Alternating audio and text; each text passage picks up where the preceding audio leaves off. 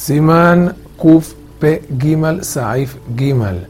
Lo mejor es usar una copa que no está rayada ni dañada ni un poquito en su borde arriba, abajo, aún en caso que se dañe así la base de la copa, lo mejor es usar una copa enterita, bonita, perfecta. Sin embargo, en caso de no tener una copa 100% completa, puede usar una dañada. Asimismo,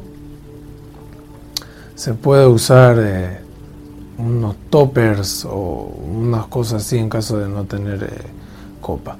Una persona que es Yereshamaim bendice con saco y sombrero tiene que ser sombrero con kisui rosh doble en honor a la mitzvah.